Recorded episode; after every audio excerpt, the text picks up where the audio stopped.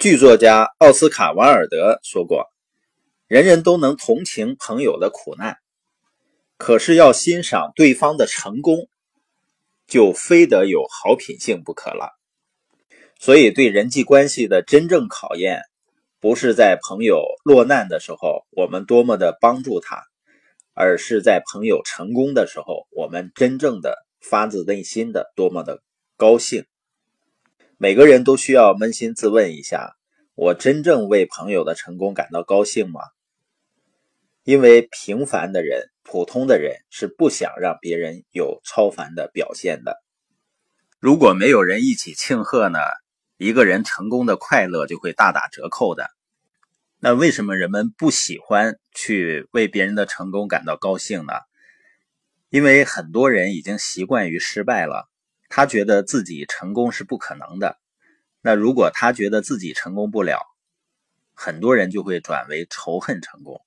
那阻碍人们成功的因素呢？比如说缺乏安全感、缺乏自信、心胸狭窄、爱得红眼病，这些呢也常常阻碍了他会向别人去道贺，因为人们总是拿自己跟别人去比较的。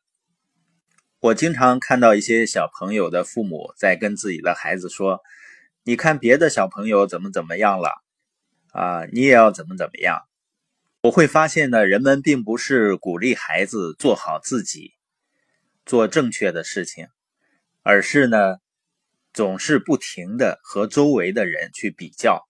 孩子的表现好呢，他也会因为自己的孩子比别人孩子的表现好而高兴，而不是。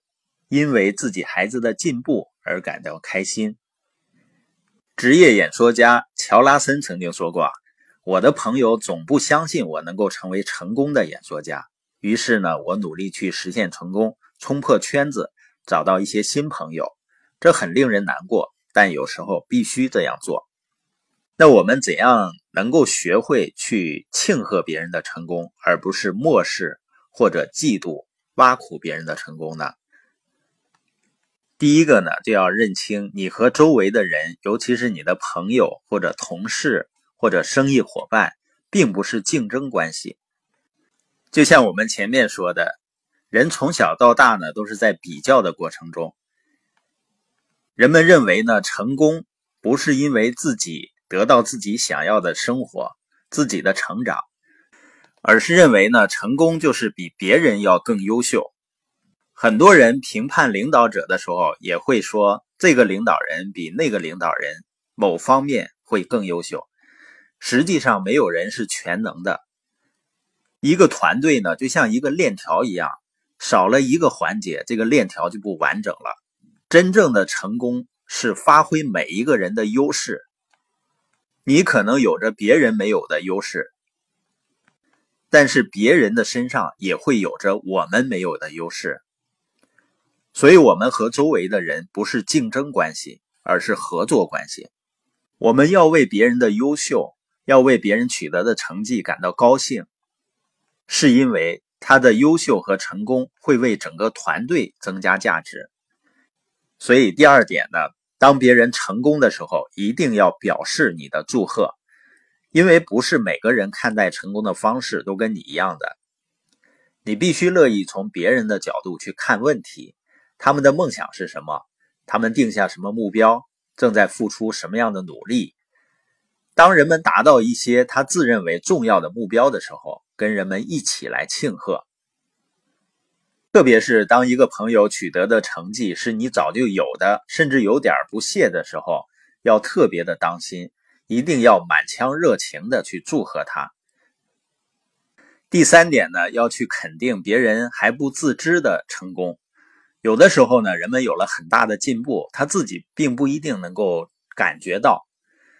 你有没有节食啊，或者做运动的时候，坚持一段时间呢，你就发现自己很难支持下去了。这时有个朋友告诉你，看起来气色很不错，会不会对我们有鼓励呢？或者是有没有做过一个项目，当你正在为进展感到很泄气的时候，有朋友给你翘起大拇指？这会不会让你感到精神很振奋，更卖力的去做呢？如果你没有这样的朋友，你就需要找到一些新的朋友，就是那些愿意为你庆贺成功的人。第四点呢，是要经常跟亲密的人一起来庆贺。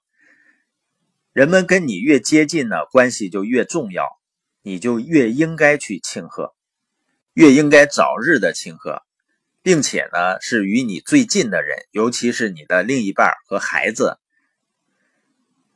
通常呢，人们喜欢庆祝工作上啊、生意上、业余爱好上或体育上的胜利。可是，生命中最大的胜利实际上是发生在家里的。